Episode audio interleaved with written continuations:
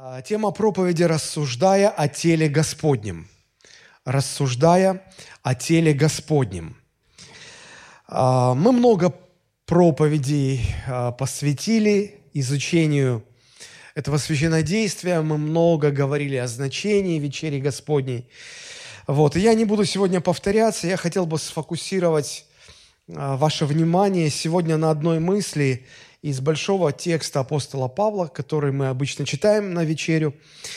А, и вот этот текст, давайте мы а, еще раз освежим его в памяти. Это 1 Коринфянам, 11 глава, с 23 по 32 стихи. Все открыли уже. «Я от самого Господа принял то, что и вам передал, что Господь Иисус в ту ночь, в которую предан был, взял хлеб и, возблагодарив, преломил и сказал – Примите, едите сие тело мое, за вас ломимое, сие творите в мое воспоминание. Также чашу после вечери и сказал, «Сия чаша есть новый завет в моей крови. Сие творите, когда только будете пить в мое воспоминание.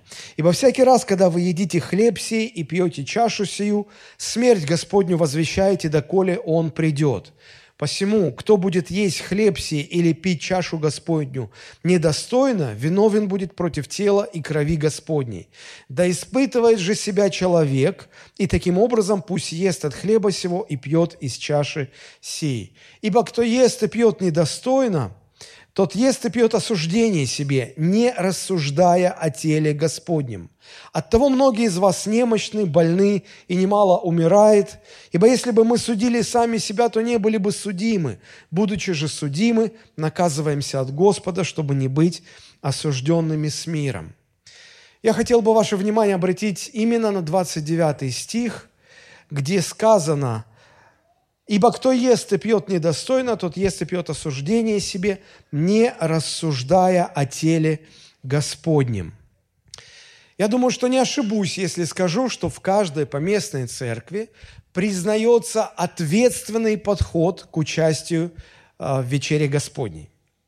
Что значит ответственный подход? Это значит, люди понимают ответственность Люди понимают, что к участию в этом священодействии необходимо готовиться. Как готовиться? Примириться друг с другом, исследовать свое сердце, очистить свою душу в исповедании своих грехов перед Господом, чтобы уже можно было подойти к столу Господню, как подобает, подобающим образом, исследовав и испытав себя.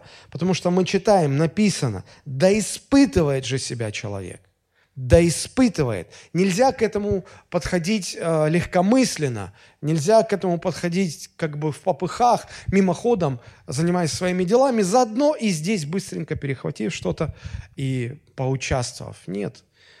Библия говорит, да испытывает же себя человек, и таким образом пусть ест от хлеба сего и пьет из чаши сей. И вот один из аспектов, э, потому что если мы будем недостойно участвовать, то э, это может обернуться судами Божьими в нашу жизнь, в нашей жизни. И вот один из аспектов подготовки себя к вечере – это рассуждение о теле Господнем. Посмотрите, а что значит недостойно участвовать? Не человек недостоин, обратите внимание, потому что мы все недостойны по своим заслугам, а недостойное участие, недостойно участвовать. И вот в чем это недостоинство заключается, когда человек не рассуждает о теле Господнем. Вот это слово, которое на русский язык переведено как «рассуждает», в греческом оригинале его можно перевести по-разному. И в разных переводах вы можете найти разные варианты. Самые распространенные варианты перевода – это «не рассуждая», «не признавая», «не различая». Так или иначе, мы об этом говорили с вами уже. Смысл сводится к тому, что необходимо рассуждать о себе, рассуждать о своем духовном состоянии, прежде чем мы подходим к столу Господню, а, признавать, что я зависим от тела а, Господнего, то есть от церкви, рассуждать о церкви, хотя бы по местной своей, да, и а, различать что добро, что зло, что правильно, что неправильно, а, иметь развлечение того, что достойно быть в Доме Божьем, чему недостойно быть. Помните, как апостол Павел, обращаясь к своему ученику Тимофею, говорил, «Я пишу тебе это, чтобы ты знал, как должно поступать в Доме Божьем и как не должно поступать». Потому что сегодня э, действительно иногда в Доме Божьем люди позволяют себе такое, что просто было недопустимо 30, 40, 50 лет назад. Об этом даже подумать не могли. Так вот, а, в любом случае, вот эта фраза «не рассуждайте ли Господнем» – это когда человек не задумывается ни о своем состоянии духовном, ни о состоянии церкви, ни о своем отношении к церкви, ни о, ни о той зависимости, которую, которая существует между отдельным членом церкви и всей общиной в целом, о том, что происходит в церкви. Не стремится различать, какие процессы происходят в церкви, каким влиянием подвержена церковь, чтобы уклоняться от неправильного и держаться верного, истинного э, учения Господня. Об этом мне бы сегодня хотелось поподробнее поговорить. Именно 29 стих, самый конец этого стиха. Почему я хочу об этом говорить? Потому что за этот последний месяц, который э, мы пережили – в нашей жизни, в жизни нашей страны, в жизни э, соседней нашей страны, Украины, а, произошло много-много разных событий. И жизнь уже не будет прежней. И я думаю, что я не преувеличу, если скажу, что сегодня многие христиане а, с разных сторон, они поперессорились друг с другом, попереругались друг с другом на почве последних событий озлобление, вражда, э, разобщенность. Люди перестали ну, общаться, прекратили общение, разорвали связи, прокляли друг друга, обвиняют друг друга. И у меня вопрос. Это во всех церквях такая традиция. Первое Э, воскресенье или первая суббота, кто по субботам собирается, это время участия в вечере. У меня вопрос, как в таком состоянии мы собираемся подходить к участию в вечере? Как?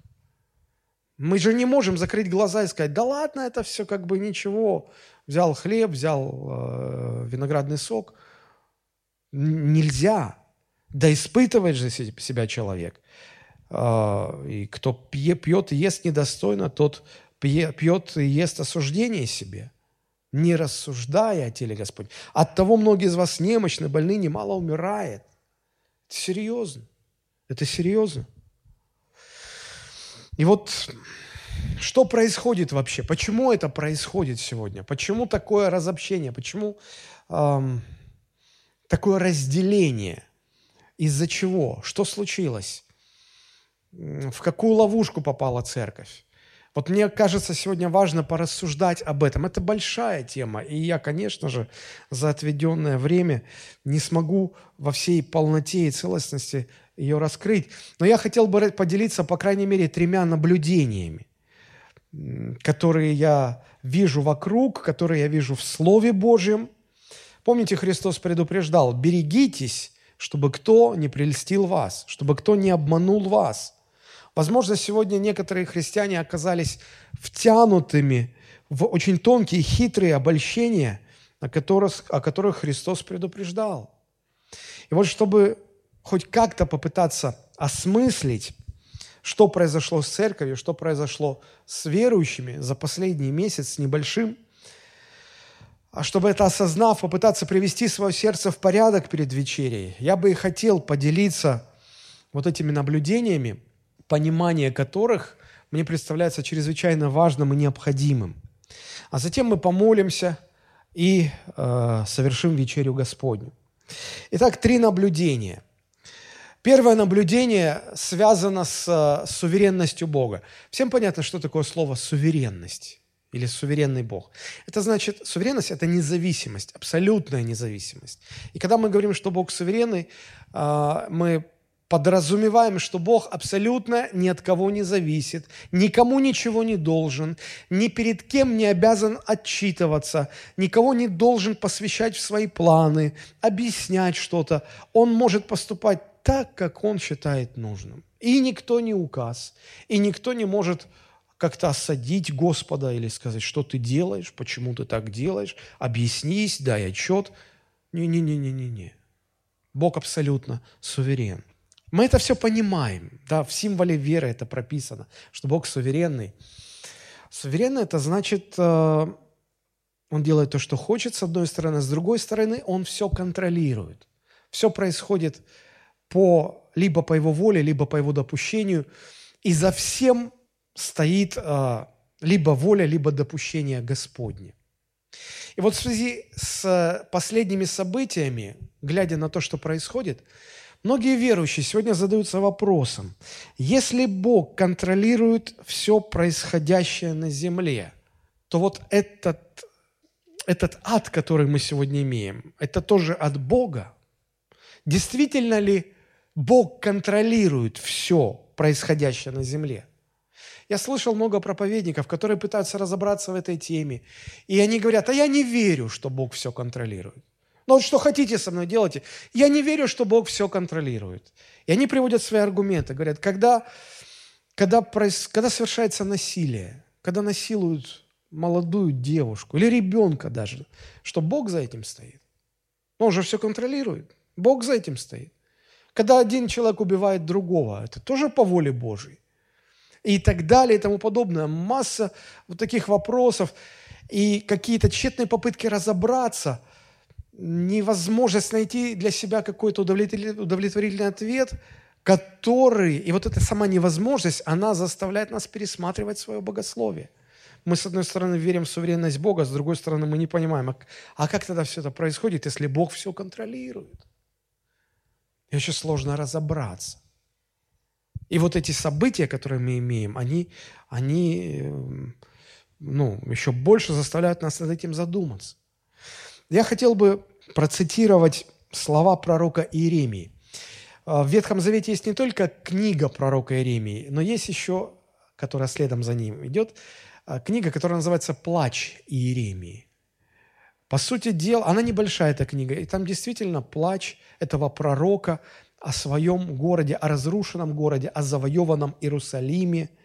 И вот посмотрите, в третьей главе, 37 и 38 стихи, пророк восклицает, «Кто это говорит? И то бывает, чему Господь не повелел быть. Не от уст ли Всевышнего происходит бедствие и благополучие?» Еще больше усиливает смысл этих слов понимание контекста, в котором Иеремия произносит эти слова – а контекст таков. Израиль завоеван врагами. А, Иерусалим, как город, полностью оккупирован, разрушен. И на развалинах столицы своего государства сидит пророк Иеремия и плачет о своем городе. И, возможно, он слышит от своих соплеменников эту фразу, ну как Бог мог это допустить? Это не от Бога. Если бы Бог был за нас, Он бы не позволил, чтобы Иерусалим, этот святой город, был завоеван, был разрушен. И возвращая людей к истине Божьего Слова, пророк произносит эти слова. Кто это говорит? Кто это смеет говорить, что и то бывает, чему Господь не повелел быть? Не от уст ли Всевышнего происходит и бедствие, и благополучие? Почему-то нам хочется думать, что от уст Всевышнего происходит только благополучие, а все бедствия идут от уст дьявола, от его э, рук э, приходят все бедствия, все несчастья, и это он в этом виноват. Нам как-то сложно понять суверенность Бога, из уст которого происходит и благополучие, и бедствие. Это говорит только об одном, что Бог все контролирует. Но нам это тяжело уразуметь. Потому что мы приходим к следующему, более конкретному уже вопросу. Хорошо, вот этот военный конфликт между Россией и Украиной, это что, тоже воля Божья? Если да, то как это понять? Как это принять? Что с этим делать так? Как это уразуметь вообще?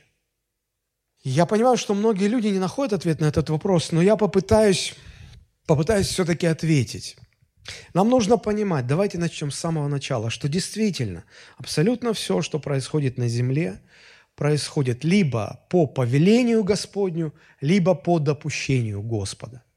Потому что это непреложная истина, она повторяется многое количество раз и в Ветхом Завете, и в Новом Завете о том, что Господь царствует, Господь на престоле, Он содержит все а, в своих руках. В Ветхом Завете, в псалмах, у пророков очень-очень часто повторяется эта мысль. Но вы скажете, а в Новом Завете? Хорошо, в Новом Завете. Вспомните слова Иисуса Христа, который говорит, «Не две ли малые птицы – продаются за осарий, но ни одна из них не упадет на землю без воли Отца вашего Небесного. Господь говорит, можете ли вы сосчитать количество волос на своей голове? Бог их знает. Так вот, ни один волос не может упасть с вашей головы без воли Божьей. Если волос у вас осталось всего там ничего, и вы думаете, как-то ну, или нарастить, или, или почему они убежали от меня, куда Господь смотрел, почему Он не сохранил мою прекрасную шевелюру. Послушайте, вот ни один волосок с вашей головы не упал, не спросив разрешения у Господа. Слышите меня? Ни один. Бог все контролирует. Бог все держит под своим контролем. И вот одна из самых ярких иллюстраций этого принципа в Библии – это история э, с Иовом. Помните ее, да? Мы не раз к ней обращались. Мы помним, что на жизнь этого человека обрушились страшные бедствия. Он потерял все свое имущество в одночасье. Он потерял всех своих детей, 10 гробов в один день. Хоронить сразу в один день всех десятерых своих детей. Какой отец это выдержит? В конце концов, он потерял свое здоровье – он, он просто остался ходячий скелет, который по всем показателям должен был уже давно бы умереть, но он не умирал. И вот в истории Иова нам явно открывается, что все эти бедствия, потому что книга Иова объясняет, почему это происходит. И мы видим из этих объяснений, что все эти бедствия произошли только потому, что Господь Бог разрешил сатане прикоснуться к этому человеку. И он разрешил прикоснуться ко всему, кроме его души. Сказал, души ты тронуть не можешь. Тело – да, имущество – да, родственники – да, здоровье – да, все что угодно – да. Души не можешь коснуться. И это все обрушилось на бедного Иова. Бог это допустил. Еще раз повторю, Бог это допустил. Трудности восприятия этого факта начинаются тогда, когда мы начинаем рассуждать о причинах, почему Бог это допускает. Помните, утешать Иова пришли его друзья, четыре человека. Если мне не изменяет память, первые семь дней они сидели в полном молчании. Возможно, это был шок от того, что они увидели, и они не могли найти слов, подобрать слова, которыми могли бы как-то попытаться его утешить. Они помнили былую, былое величие этого человека. И сейчас они не узнавали того, кто сидит перед ними. Они его не узнавали. Это было настолько страшное зрелище, что ты не знаешь, какие слова подобрать. Иногда мне приходится бывать на похоронных процессиях, и я вижу, как люди э, скорбят, горюют, плачут об умершем. И я мне очень сложно найти слова, с которыми подойти, обратиться, выразить сочувствие, выразить поддержку. Но, но, но мне кажется, там было гораздо сложнее. Но прошли семь дней, и вот первый из друзей Иова начинает говорить. Они начинают рассуждать. Рассуждать о причинах, почему Иов, с тобой такое случилось. Никто не сомневался, что это Бог допустил. Ни Иов не сомневался, ни друзья не сомневались. Но вот теперь надо как-то это осмыслить, надо как-то это объяснить, надо как-то найти причину. И вот здесь начинаются проблемы. Дело в том, что Человек так устроен, что он не может все знать. Мы не можем все знать в мире физическом. И тем более мы не можем знать, э, что происходит в мире духовном. Очень часто причины того, что происходит в мире физическом, они находятся в мире духовном. И как бы мы ни силились понять, они нам недоступны, мы их никогда не узнаем. Вот почему человек не может познать Бога до конца, почему человек не может объяснить дела Божии до конца. И эти э, три друга, там три друга были в возрасте, и один, четвертый, Елиуй, он был молод годами. И сознавая свои юные годы, он воздерживался от того, чтобы что-то говорить, и он позволил трем пожилым, умудренным годами э, людям, мужам, старцам высказывать свои предположения. Но вот когда эти друзья Иова в целом начали искать причины, почему так произошло, к чему это привело? К тому, что они переругались. Они переругались. Они переругались. Потому что а, один друг говорит, ты виноват, второй друг говорит, ты виноват, но вот в этом, а третий говорит, а может быть, ты виноват вот в этом. А Иов говорит, да нет, но я же знаю, я этого не делал. Тогда первый говорит, ну, ты виноват уже тем, что оправдываешь себя больше, чем Бога. Правда, да, нельзя оправдывать себя больше, чем Бога.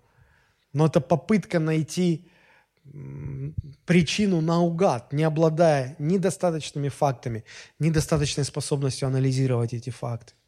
И вот тогда четвертый друг э, начинает говорить, я хотел бы только сказать, что то, что говорит этот четвертый друг Елиуй, очень и очень похоже на то, как потом после него начинает говорить с Иовом Господь.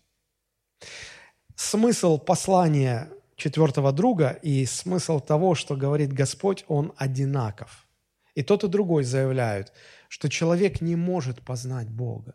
Посмотрите, например, 36 глава книга Иова – 26 стих. И Илюй приходит вот к такому заключению. «Вот, Бог велик, и мы не можем познать Его. Число лет Его неисследимо. Он собирает капли воды, они во множестве изливаются дождем, из облаков каплют, изливаются обильно на людей. Кто может также постигнуть притяжение облаков, треск шатра Его и так далее, и так далее. Те же самые эпитеты, тот же самый стиль, которым Господь обращается к Иову и говорит, «Ты ли распростер небеса?» Что ты тут рассуждаешь и пытаешься понять, правильно ли я управляю Вселенной или нет. Ты ли положил предел морским волнам, за которые они не могут перешагнуть? Ты ли дал устав солнцу и звездам, как и когда и по каким траекториям совершать свой путь? Ты все это знаешь, ты во всем этом разбираешься, ты хорошо понимаешь эти все процессы, что ты пытаешься понять меня – и, и, и э, конец 37 главы, Елеуй, ну, потому что в 38 главе начинает уже Господь говорить. А, и Елеуй делает такой вывод. Вседержитель, мы не постигаем его. Он велик силою, судом и полнотою правосудия. Он никого не угнетает. Посему да благоговеют пред ним люди, и да трепещут пред ним все мудрые сердцем. То есть что нужно сделать, когда ты не понимаешь, что происходит и почему Бог допускает вот эти вещи, вот эти вещи, вот эти. Конечно, ты пытаешься объяснить себе, но ты не можешь найти этих объяснений. Что нужно сделать? Оставить эти попытки.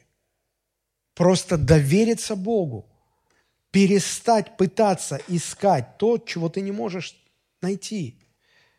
И главное осознать, что попытки объяснить происходящее приведут только к усугублению того бедствия, которое ты переживаешь.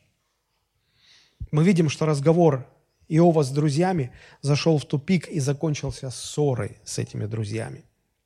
И мы помним, когда Господь восстанавливал Иова, Бог был очень зол на друзей, особенно на трех пожилых. Меньше вины нашел он в четвертом. И он сказал, пусть он сказал этим друзьям, идите к э, Иову, и пусть он за вас помолится, иначе я вас не прощу. Что мы видим сегодня? Христиане с обеих сторон, Россия, Украина, пытаются объяснить себе и другим, почему это сегодня происходит с нашими странами. Звучат какие-то пророчества, прогнозы, обвинения. Я слышал множество вариантов. Кто-то говорит, это Бог наказывает Украину за то, что они грешные. Кто-то говорит, это Бог наказывает Россию. И э, совершенно невозможно разобраться во всем, во всем этом потоке объяснений. Люди пытаются объяснить себе и другим, почему все это происходит. К чему это все привело? К тому, что все переругались друг с другом. К раздорам, к вражде, к разделениям, к разобщению. Какой же должна быть наша реакция в бедствии? Какая реакция здоровая, какая нездоровая? Чтобы в этом разобраться, давайте вспомним еще раз, как было с Иовом. Когда его друзья пришли, чтобы утешать его, то первые семь дней, когда они молчали и просто были рядом, чтобы выражать свое э, сочувствие, э, сопереживание, поддержку, это помогало Иову. Ну, потому что любой человек в трудностях ищет поддержки, правда же? Конечно, хочется иметь поддержку, хочется иметь сострадание.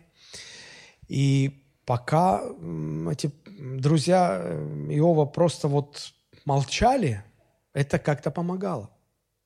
Когда же они начали пытаться объяснять, интерпретировать, что происходит, вот тогда и начались проблемы. Почему? Потому что люди всегда ограничены в доступе к информации и в способности анализировать эту информацию. Это во-первых. А во-вторых, когда человек эм, в своих попытках что-то объяснить а, ошибается в чем-то малом, в какой-то малой своей оценке, но это нетрудно пережить. Например, например, если вы пытались поступить в учебное заведение какое-то и не поступили, вы молились, вы ожидали, что Господь окажет свое содействие, поможет вам, но ничего не получилось. И у вас есть друг, христианин, который точно знает, вы ищете ответ, а он его точно знает – и он вам его говорит. Это все потому, что ты недостаточно молился, вообще не постился, мало доверял Богу. И вообще ты как-то это, должен был бы быть поактивнее в служении, поэтому Господь тебя не благословил. Ну, чтоб ты знал. Как вам кажется, приятно слышать такие объяснения? Скорее всего, они ошибочны, эти объяснения. Скорее всего, это просто человеческая попытка, это вот плоть, которая лезет и, и пытается ну, что-то понять, что-то осознать. Но это нетрудно пережить, правда же?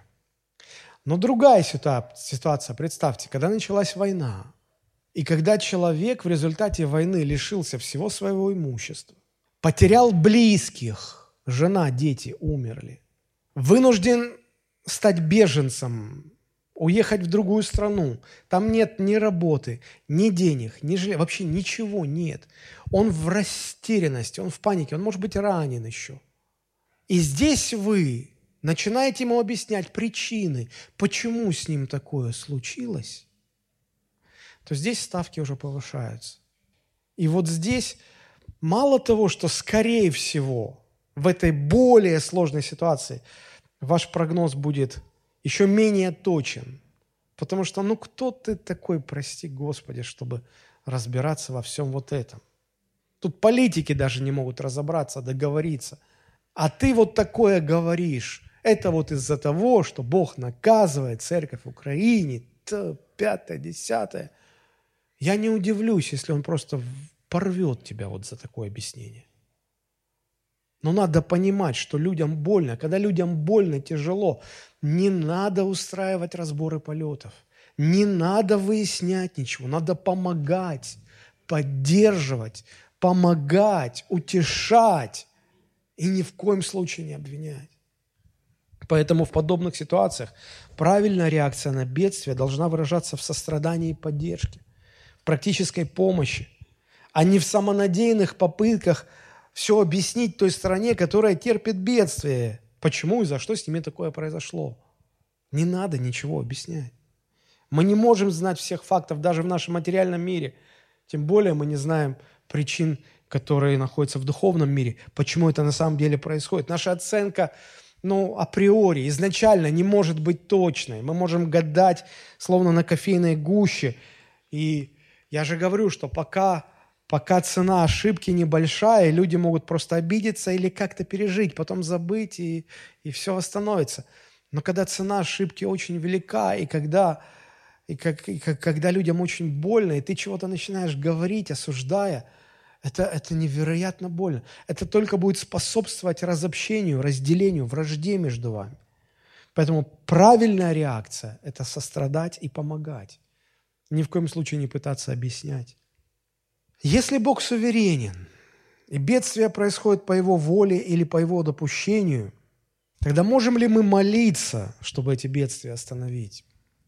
Отчасти я уже ответил на этот вопрос несколько служений назад – а с одной стороны, мы понимаем, что никакими молитвами своими мы не отменим то, чему надлежит быть. Помните, Христос сказал, Смотри, смотрите, не ужасайтесь, ибо надлежит всему тому быть. И мы не отменим, никакой молитвы это не отменим.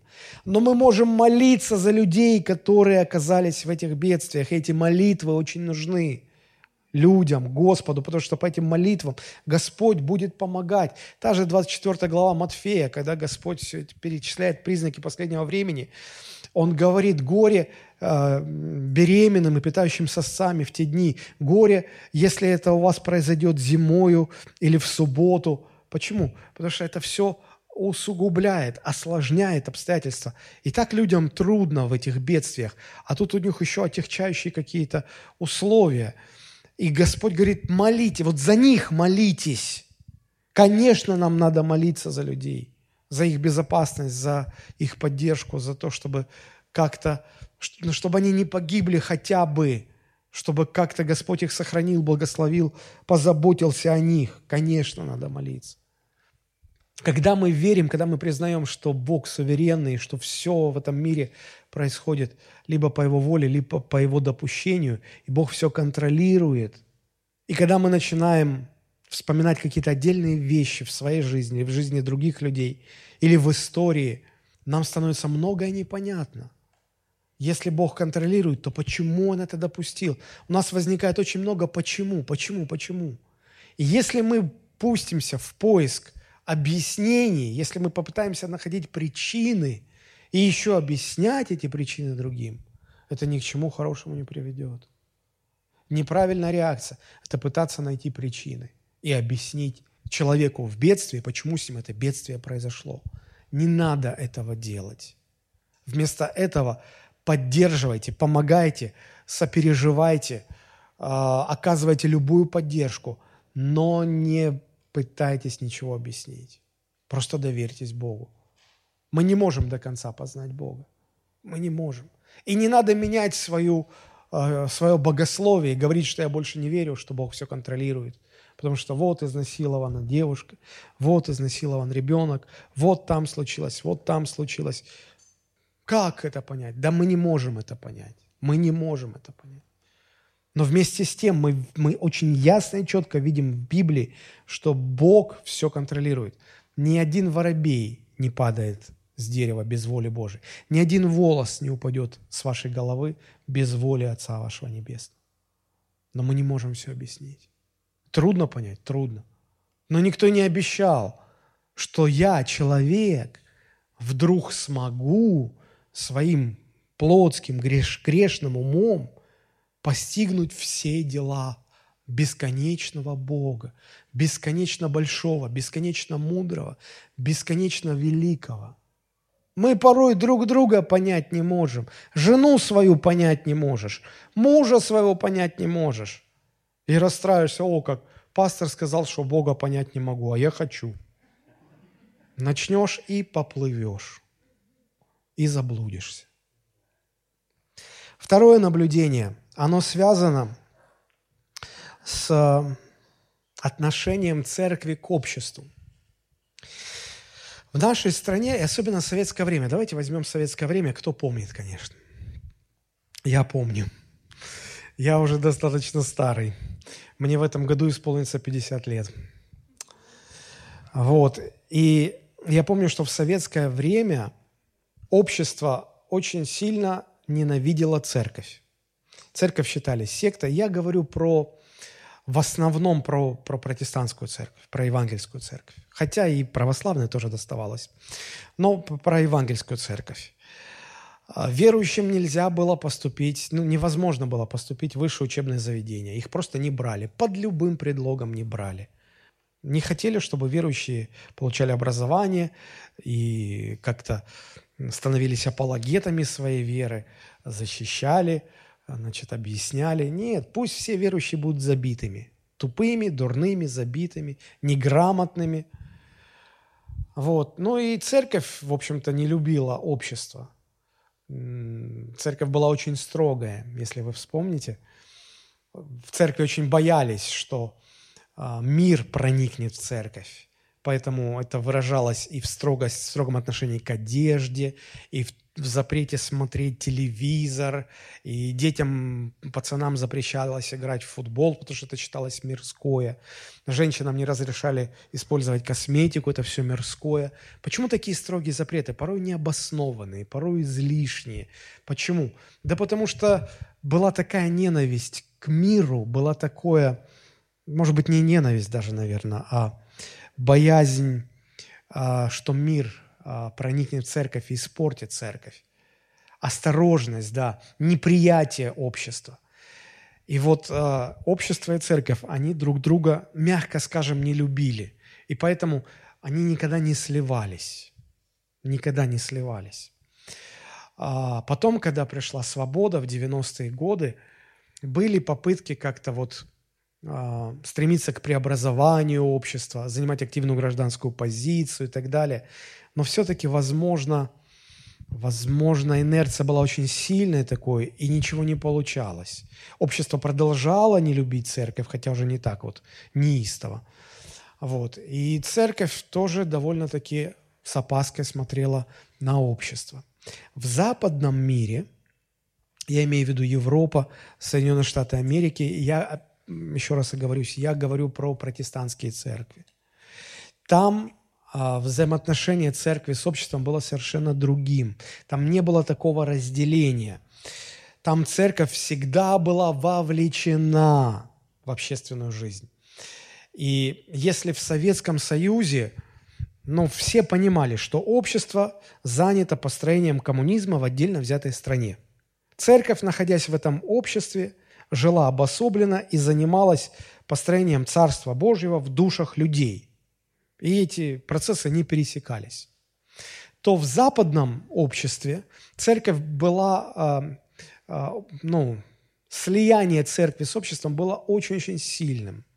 Там люди, верующие люди, они понимали, что они с помощью своей веры могут построить хорошую, благополучную жизнь. Поэтому, когда вы оказывались на Западе, вы могли увидеть, что практически все больницы там носят имя какого-то святого. Клиника святого Луки, святого Матфея, Варфоломея, всех апостолов. Вот.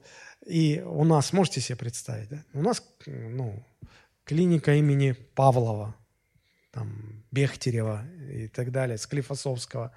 Но это не святые. Это, да, это великие ученые, и я ни в коем случае не умоляю их а, вклада в науку, в медицину, но просто а, там все больницы, они носят имя как какого-то святого. Там очень, очень близко соединение церкви с обществом. И вы скажете, а что в этом плохого? Ну, наверное, на первый взгляд ничего плохого нет. Знаете, плохое, когда э, начинает проявляться? Когда возникает какое-то бедствие в такой стране, в таком обществе – или даже военные конфликты, и вот когда церковь слета с обществом, и общество раздираемо политическими и даже военными разногласиями, тогда церковь, поскольку она слета с обществом, она неизбежно в это вовлекается. И церковь тоже раздирается на части. Почему мы видим такую политизированность и такое, такую вовлеченность церкви в военные действия сегодня на Украине? Потому что последние 30 лет развитие церкви там, на Украине, шло исключительно по западному пути, по западной модели. Наверняка, я просто помню еще в 90-е годы, когда мы общались, когда мы ездили друг к другу, украинские пасторы ставили себе в заслугу, хвастались, говорили, ой, у вас тут законы такие, вам гайки закручивают, вы это не можете, вы это не можете. Вам, чтобы евангелизацию провести, нужно уведомлять администрацию, идти присмыкаться, просить разрешения. А у нас ничего не нужно. Нам не нужно ни у кого ничего спрашивать, у нас полная свобода, у нас общество поддерживает церковь, церковь строит хорошее общество, у нас свобода, а у вас нет никакой свободы, а у нас свобода. И чем дальше, тем больше это все было. И мы помним, как церковь участвовала в Майдане 2004 года и как она участвовала потом во всех этих и политических, и военных вещах. И когда некоторые епископы украинские э, призывали нажать красную кнопку, и один даже самый смелый вообще говорил, если бы у меня была возможность убить вашего президента, я бы его убил, не задумываясь. У меня просто был шок. Как это может... Как вы втянулись во все это? Наверное, потому, что в вашей стране церковь пошла по западному пути, по пути максимального слияния с обществом. Мне кажется, что такое сильное проникновение церкви в общество или слияние церкви с обществом – это ошибочная позиция. Я попытаюсь аргументировать, почему я так думаю. Помните, когда Христос стоял перед Понтием Пилатом? Понтий Пилат, и он несколько раз спросил, он говорит, «Так ты царь иудейский?» И Иисус отвечает утвердительно «да». Да. И Пилат не понимает, подожди, если ты царь иудейский, я тебя воспринимаю как угрозу власти Рима, потому что Израиль находился под оккупацией Рима. И если ты царь, и ты себя, получается, противопоставляешь кесарю, ты угроза кесарю, как я могу оставить это без внимания – и помните, что Христос говорит? Он говорит, царство мое не от мира сего. Потому что если бы царство мое было от мира сего, то легионы моих воинов сейчас стояли бы за меня, и ты бы ничего не смог со мной сделать. Но царство мое не от мира сего. Пилат не мог это понять, потому что, может, мы, когда читаем Евангелие, мы, если не интересоваться этим сознательно, то от нас ускользает культурно-исторический контекст. Мы забываем, что Израиль, Иудея, они были оккупированы римлянами. Оккупировали, они вторглись в эту страну, они ее завоевали, они установили там свои законы, они установили своих наместников. Понтий Пилат был прокуратором в Иудее. Без его разрешения ведома ничего, евреи ничего не могли делать. Возникали ли восстания? Конечно, возникали. Евреи были свободолюбивым народом. Постоянно возникали восстания. И римляне жестко их подавляли. Помните, в Евангелии даже упоминается момент, когда, когда к Иисусу подходят люди и говорят, а вот там упала башня Силаамская, и вот много людей погибло, и куда они пойдут? А Иисус говорит, что, помните, случай, когда Пилат смешал кровь евреев – с кровью жертвенных животных. То есть он очень жестоко разогнал евреев прямо во время богослужения, прямо когда они жертву приносили. Так что кровь убитых людей смешалась с кровью жертвенных животных, что, в общем-то, было недопустимо, что оскверняло даже умерших этих. Это говорит о, о, о том, что римляне не церемонились. Они были очень жестокими завоевателями. И вот Христос никогда, ни разу, ни в одной своей проповеди не пытался осуждать римлян, не призывал к восстанию против Рима. Возможно, Иуда, есть сейчас такое предположение, это, это, мы не находим этого в Писании, но сейчас модно так рассуждать, что вроде как Иуда э, либо принадлежал к секте зелотов, а это были религиозные террористы. Или сочувствовал им. И он очень надеялся, что Христос обязательно возглавит, возглавит какое-то восстание против римлян, а, А, а Христос не, не собирался ничего такого делать. И когда Иуда полностью окончательно убедился, что Христос и не поднимет народ на это восстание, он решил предать Христа. Потому что ну, это бесполезно. Он разочаровался в своем учителе. Так или это или иначе, неважно. Но э, важно здесь то, что Иисус никогда не пытался сражаться ни с царем Иродом, никогда не пытался сражаться с Понтием Пилатом, никогда не пытался противостоять римскому кесарю. Никогда. Хотя эти были, это были те еще злодеи. Он не пытался создать островок благополучия в Палестине вот, для своего государства, наладив там жизнь. Борьба, которую вел Христос, была направлена исключительно против дьявола, который поработил души людей. Вот почему и нам, тем, кто следует за Христом, не нужно себя ассоциировать с земным Отечеством более, чем с небесным, как не делал этого Христос.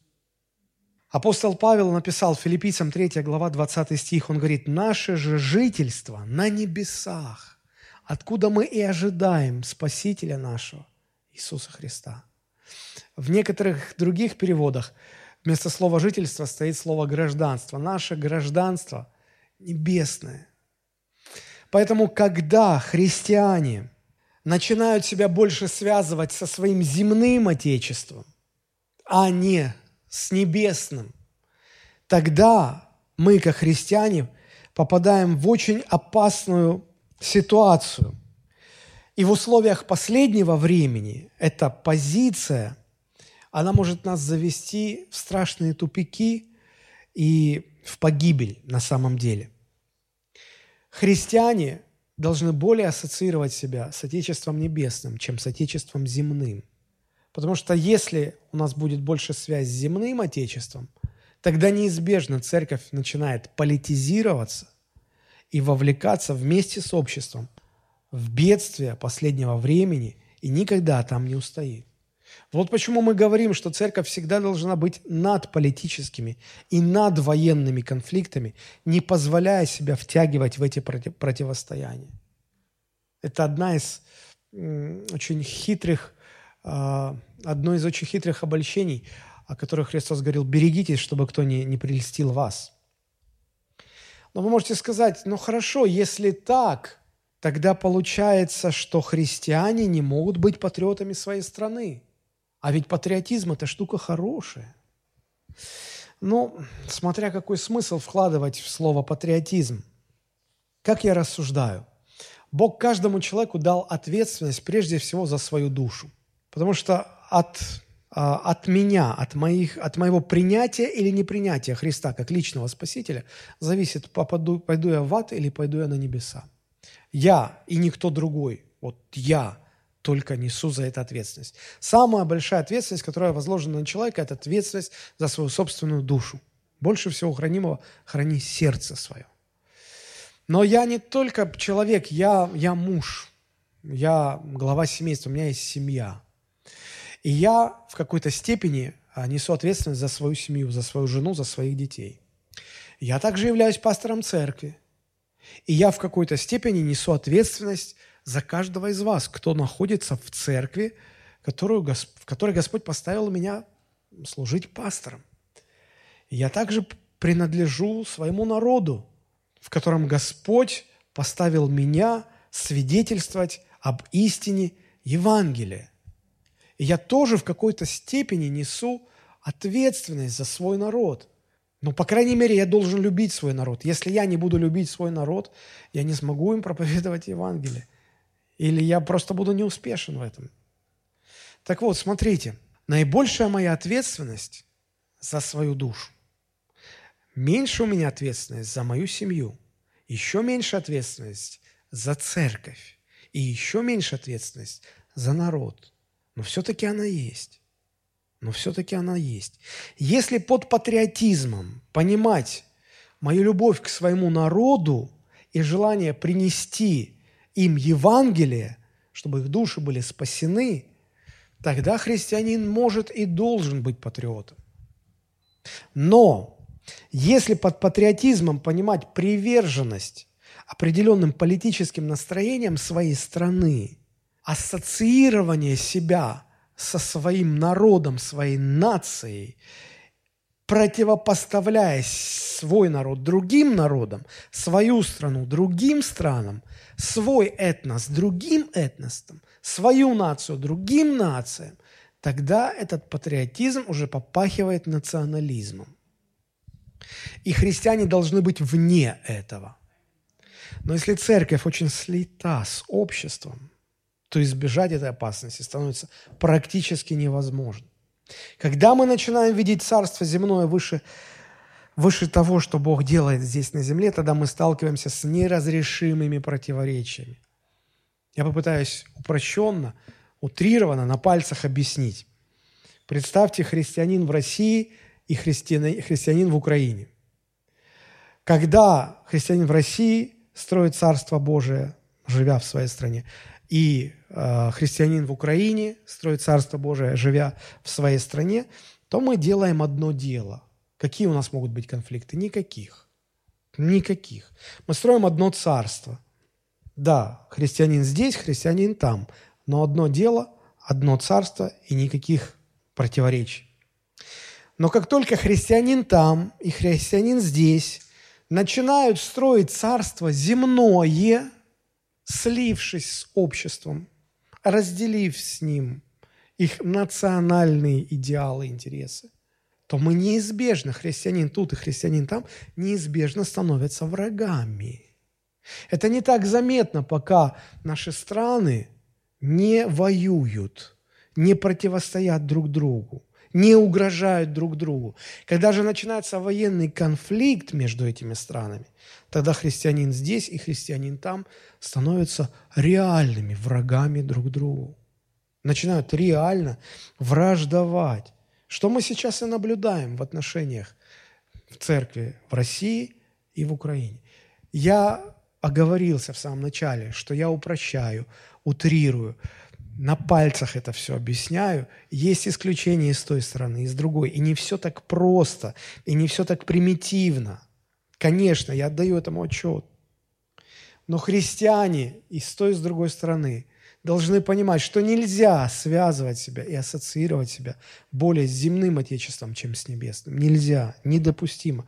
Никогда не делайте этой ошибки. Мы прежде всего граждане неба. Если христианин на Украине звонит мне и говорит, тут такое происходит. Я христианин в России. Я говорю, слушай, да, мне так жаль. Вы теряете родных и близких, вы теряете имущество, вам, вам сейчас невероятно тяжело. Слушай, но у нас один Небесный Отец.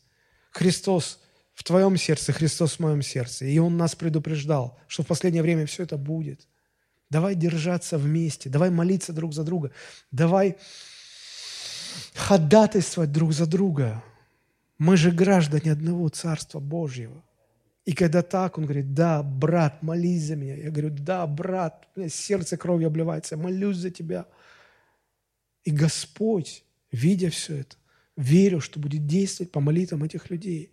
Но когда там говорят, нет, брат, и ты надо еще разобраться, брат ты мне или не брат. А ну-ка давай, сделай вот это, вот это, вот это.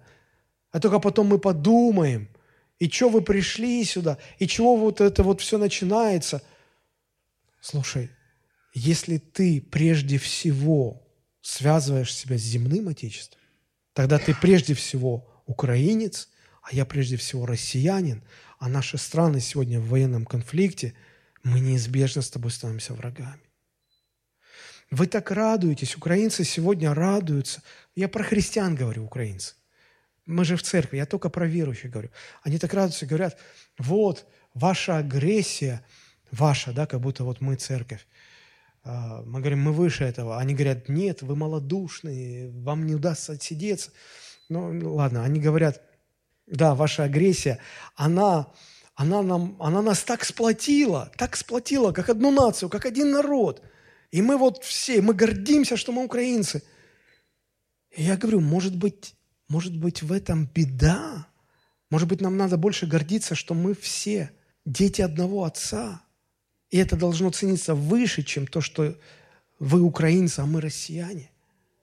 Может, нам сплачиваться нужно не вокруг нации, а вокруг Христа. Не вокруг земного царства, вокруг небесного царства. Наше же жительство на небесах. У меня время заканчивается, я перехожу к, третьей, к третьему наблюдению. Мы говорили о суверенности Бога, о слиянии церкви с обществом. И третье наблюдение – о единстве во Христе посреди бедствий. Вот когда мы читаем Новый Завет, мы видим удивительную картину. Вот сейчас я попытаюсь нарисовать вам таких, во всех красках, а вы постарайтесь понять мысль, которую хочу донести. Апостол Павел, кто он был по национальности? Еврей. Помните, как он сам себя называет? «Я еврей из евреев», то есть в квадрате еврей из евреев, живет в Израиле, который находится под жесткой римской оккупацией. Римляне несправедливо захватили его страну, наложили на жителей его страны тяжкое бремя экономическое, политическое, социальное. Евреи, будучи народом горячим, постоянно поднимали восстания, которые римляне очень жестоко подавляли – Нередко была такая картина, когда ты идешь по дороге, особенно которая ведет из города в город, то вдоль дороги справа и слева стояли десятки, иногда сотни крестов, на которых римляне распинали мятежников. И Павел, ходя из одного города в другое, нередко видел отношение римского народа к его нации. А теперь внимание – вот этот Павел, еврей из евреев, ощущает в своем сердце духовное родство и близость с верующими из Рима, с римскими христианами, которые для него гораздо ближе, чем свои иудеи, родные по крови, но не уверовавшие во Христа. Помните, как начинается послание к римлянам? Павел говорит, я много раз пытался прийти к вам – но у меня все время что-то не получалось. Кто знает, может быть, может быть, Павла отдергивали и говорили, куда ты идешь? Ну ладно, они там уверовали, язычники, эти римляне. Но ты видишь, сколько Рим принес зла евреям. Ты видишь, что они творят с нашим народом. Ты видишь, какие они гнусные. Это наши враги. И ты хочешь идти к церкви в Риме? Им чего-то там служить? Врагам? Может быть, я не знаю, это предположение. Но апостол Павел говорит, у меня не получалось, все, время сталкивался с препятствием. Вот наконец-то я, я думаю, что все-таки я к вам приду. Пока пишу к вам послание, но все-таки я к вам приду.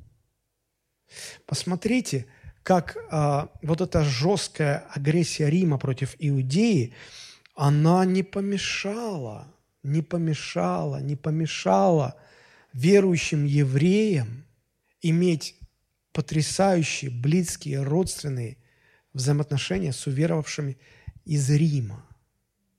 Почему? Потому что они понимали, что их жительство на небесах. Они не позволили никаким другим политическим, национальным факторам разделить их. Когда мы смотрим на христианство сегодня в России и на Украине, то мы не видим такого единства во Христе – как я сейчас описал, какое было в первой церкви. Когда Христос объединял верующих сильнее, чем национальная принадлежность или политические взгляды. Мы видим противоположную картину. Почему сегодня верующие России и Украины в, в условиях политического и военного противостояния между нашими странами совершенно не едины, совершенно не ощущают духовного единения, духовной близости – Подобно тому, какую близость ощущал Павел с уверовавшими из, из, из Рима, при том, что мы помним, что условия были похожими, тогда даже еще более тяжелыми, чем сейчас. И почему мы не видим сегодня этого единения во Христе? Почему мы видим вражду? Нас вроде как должен объединять Христос больше, чем политика, чем экономика, чем национальность. Но мы этого не видим. Почему? Как это может быть? Объяснить это можно только одним образом. Чрезвычайно малым влиянием Христа и христианства на жизнь современных верующих. Оказалось, что политический и национальный фактор, они гораздо сильнее Христа в таких верующих. Гораздо сильнее. Современные христиане, они живут, работают, считают себя верующими, ходят в церковь, несут служение, проповедуют Евангелие – но при этом мы не живем Христом и Христом одним только. Да, мы верующие, да, мы живем Христом, но не только им одним, мы еще чем-то другим живем. И вот когда еще это что-то другое, чем мы живем помимо Христа, оно становится превыше Христа и важнее Христа, тогда оно начинает нас контролировать. И оно начинает нас либо объединять, либо разделять. Мы объединяемся или разъединяемся по этому критерию того, что стало выше Христа для нас. И поэтому сегодня украинцы, украинские верующие проклинают русских просто за то, что они русские. А украинских верующих славят просто за то, что они украинцы. Как мы дожили до такого? Как мы дошли до такого? И вот когда мы так разделены, и мы вспоминаем о Христе, о единстве, получается, я скажу страшную вещь, но получается, что Христос сегодня не имеет силы объединить нас. Разве Христос бессилен? Нет. Просто мы Ему, мы, мы, верующие в России, мы, верующие на Украине, мы позволяем Ему вот на столечко влиять на нас – вот настолечко. А политике влиять вот настолько. А национализму влиять вот настолько. И поэтому того маленького влияния, которое мы позволяем Христу оказывать на нас, его явно недостаточно, чтобы нас соединить. Потому что стоит более сильные идолы, обладающие на нас гораздо большим влиянием, которые нас разъединяют. И получается, что трудности последнего времени, скорби последнего времени неизбежно будут выявлять в верующих их подлинную сущность.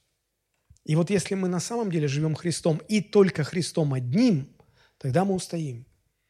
Но если мы живем Христом и еще чем-то в своей жизни, допускаем в свою жизнь каких-то идолов, эти идолы обязательно нас разъединят неважно уже по какому критерию. Получается, что хорошо устроенная, благополучная жизнь расслабляет нас, убаюкивает нас, и мы не замечаем, как мы разрешаем идолам проникать в наши сердца. Мы продолжаем думать, что мы христиане, мы продолжаем ходить в церковь, служить Богу, но мы не осознаем, как влияние Христа на наши жизни становится все меньше и меньше и меньше. И когда я говорю христианину, я говорю, послушай, тебе нужно перестать грешить, оставь грех. А христианин этот размышляет, а почему? А я так не думаю. А я еще поразмышляю.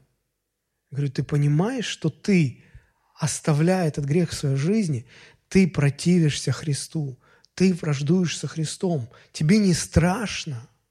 Тебе не страшно его раздражать своим грехом. Тебе не страшно. Не страшно. Потому что Христу мы позволили влиять вот чуть-чуть, вот настолько. Поэтому вот это нам не страшно. О, нам страшнее потерять какие-то удовольствия греховные. Нам страшнее потерять деньги. Нам страшнее потерять власть, престиж, положение в обществе. Эти идолы у нас засели в сердце по самое не хочу. Только потрясения последнего времени обнаруживают все тайное, чего мы так не хотели замечать, да и сегодня продолжаем отрицать и игнорировать. Чем хороши трудности? Они показывают подлинную картину нашей духовной жизни. И они возвращают нас к жизни, когда все ненужное отсеивается, отбрасывается, и христианин начинает жить Христом, и только Христом одним. Если уже речь зашла за идолов, то, то меня беспокоит один идол, который действительно идол для нас, для русских. Я попытаюсь вам объяснить. Этот идол называется а, справедливость. Потому что как только мы начинаем чувствовать, что с нами поступили несправедливо, мы начинаем возмущаться, мы готовы качать права, мы разрешаем себе мстить, мы готовы оправдать этим все свои последующие действия, начиная от того, что с нами несправедливо поступили в магазине, и заканчивая объявлением войны другим, мотивируя это защитой национальных интересов и национальной справедливости. Когда сегодня по телевидению тиражируется идея о том, что наивысшей ценностью нашего русского народа является чувство справедливости, вы же слышали, наверное, об этом? Мы же русские, мы, мы за справедливость. Для нас справедливость – это наивысшая ценность. Мы можем долго и много чего терпеть. Но как только мы почувствуем, что вот нарушается справедливость, тогда вы пожалеете, что вы вообще разбудили этих русских. Казалось бы, ну а что тут плохого, с одной стороны? Вроде нормально. А, а что же, за несправедливость топить? Конечно, мы все за торжество справедливости. Но с другой стороны, я, я просто, может, я ошибаюсь, но я просто размышляю, вот, ну, постарайтесь понять ход моих мыслей. Народ, у которого наивысшей ценностью является справедливость, этому народу будет очень трудно принять Евангелие, потому что это Евангелие благодати. Оно построено сплошняком на несправедливом отношении, на несправедливость. Народу, у которого наивысшая ценность – это всеобщая справедливость, будет очень трудно принять Евангелие, ну вот хотя бы с такой ценностью, которую мы находим в первом послании Петра, 2 глава, 19 стих. Вы вдумайтесь. Я прочитаю вам маленький 19 стих, а вы вдумайтесь. «Ибо то угодно Богу, угодно Богу, если кто, помышляя о Боге, переносит скорби, страдая несправедливо». Кто из вас хочет страдать несправедливо? Мы же за справедливость. И вот здесь неизбежно происходит конфликт ценностей. С одной стороны, мы не можем терпеть несправедливость, мы хотим воевать за справедливость. И тут мы сталкиваемся с Евангелием, которое говорит, что а Богу угодно, чтобы ты, перенося скорби, страдал несправедливо. Богу это угодно. И как принять человеку с такими ценностями вот этого Бога, которому угодно, когда люди, перенося скорби и помышляя о Боге, страдают несправедливо. Ой-ой-ой, как трудно. Ой-ой-ой, как трудно.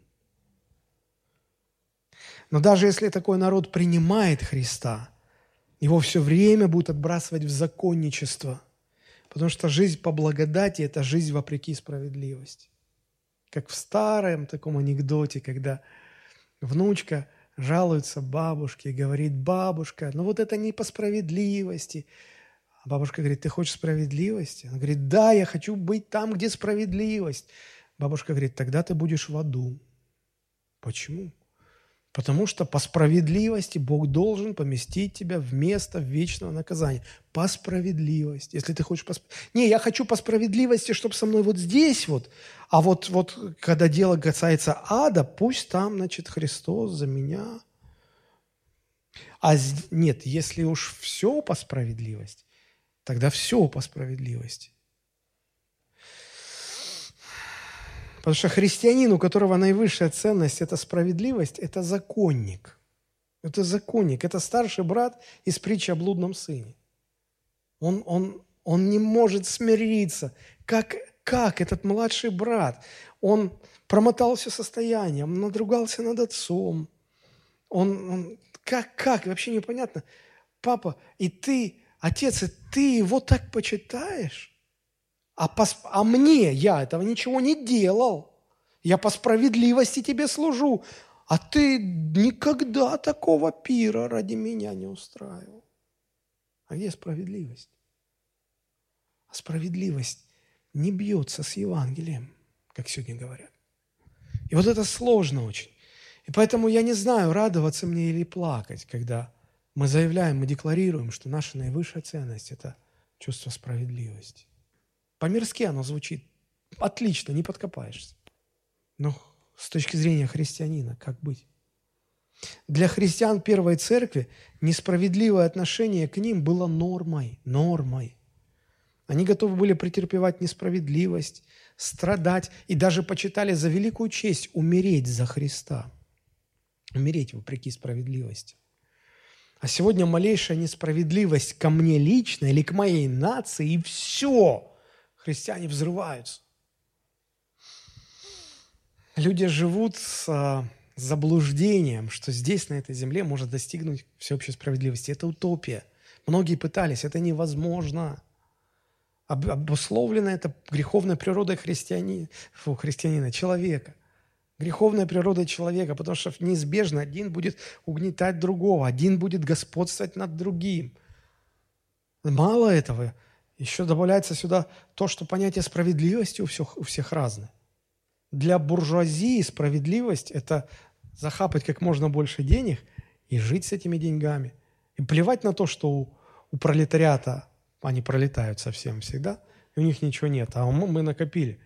Ну, это справедливо, да. Я белый человек, мне бутерброд с черной икрой.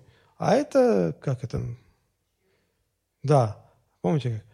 Утром мажу бутерброд, сразу мысль. А как, как это, это слово? Народ. Народ, точно. Челядь. И это, у них это справедливо. Есть справедливость Робин Гуда. Забери у богатого, отдай бедному. У красных была своя справедливость, у белых своя справедливость. У батьки Махно была своя справедливость.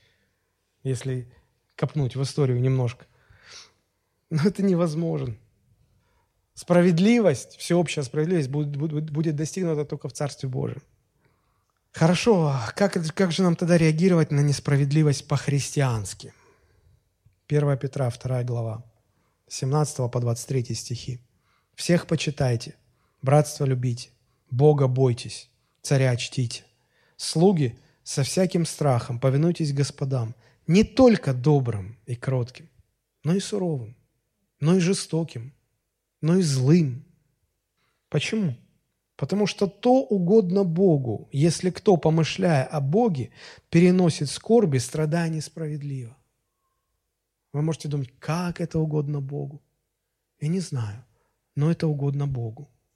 Ибо что за похвала, если вы терпите, когда вас бьют за проступки? Но если, делая добро и страдая, терпите, это угодно Богу. Ибо вы к тому призваны. Знаете, какое у всех у нас призвание? Переносить скорби, страдая несправедливо, помышляя при этом о Боге. Кто хочет такое призвание? Мы все понимаем, надо поднять руку, но как-то не хочется. Как-то тяжело. Ибо вы к тому призваны, потому что и Христос пострадал за нас, оставив нам пример, да мы бы шли по следам Его. В чем пример? Он не сделал никакого греха, и не было лести в устах Его. Будучи злословим, Он не злословил взаимно. А сегодня в комментариях в соцсетях эти проклинают этих, те проклинают этих. Слово за слово. Ты ему слово проклятие, он тебе десять слов проклятия. Христос, будучи злословием, не злословил взаимно. Страдая, не угрожал. А сегодня угрожают. Горите вы в аду со своим президентом, а вы горите в аду со своим президентом. Христиане или вы не христиане? Что происходит, люди? страдая, не угрожал, но предавал то судьи праведным. Знаете, что я понял? Я понял, что наш духовный рост во многом обусловлен вот этой способностью переносить скорби, страдая несправедливо и помышляя при этом о Боге. Нам всем этого не хочется. Не хочется через это проходить. Но если мы не научимся проходить скорбь за скорбью, боль за болью, несправедливость за несправедливостью. Мы никогда духовно не вырастем. Мы так и будем христианскими младенцами, духовными младенцами. А если мы хотим вырасти и стать духовно зрелыми, нам нужно проходить скорбь за скорбью, несправедливость за несправедливостью. Вот почему апостолы учили первую церковь, что многими скорбями надлежит нам войти в Царство Божие и возрасти там духовно в этом Царстве. Многими скорбями. Вот эти три мысли, которые я сегодня пытался озвучить. Первое, Бог контролирует все происходящее на земле, это истина. Но только не пытайтесь никому эту истину объяснять, у вас не получится. Вы только рассоритесь, это приведет лишь к конфликтам. Просто доверьтесь Богу допускаемых Богом трудностях и бедствиях. Это первая мысль. Вторая мысль. Слияние церкви и общества опасно тем, что церковь рано или поздно начнет больше ассоциировать себя с Отечеством земным – а не с духовным, с царством земным, а не небесным. И в условиях этих бедствий последнего времени это заведет церковь в тупик и приведет к, практически к уничтожению. Третья мысль, третье наблюдение. Единство во Христе должно быть сильнее любых других объединяющих или разделяющих факторов. А возможно, это будет только тогда, когда Христианин живет Христом и лишь Христом одним, и ничем другим больше. Вот если в этих размышлениях вы сегодня увидели свою ошибку, покайтесь перед Богом, примиритесь с ближним, обновите свое посвящение Господу, и вот тогда мы сможем приступать к престолу Господнему, к столу Господнему, к вечере Господней с чистым сердцем. Давайте мы помолимся, а вы пока подготовьте вечерю, все, что необходимо.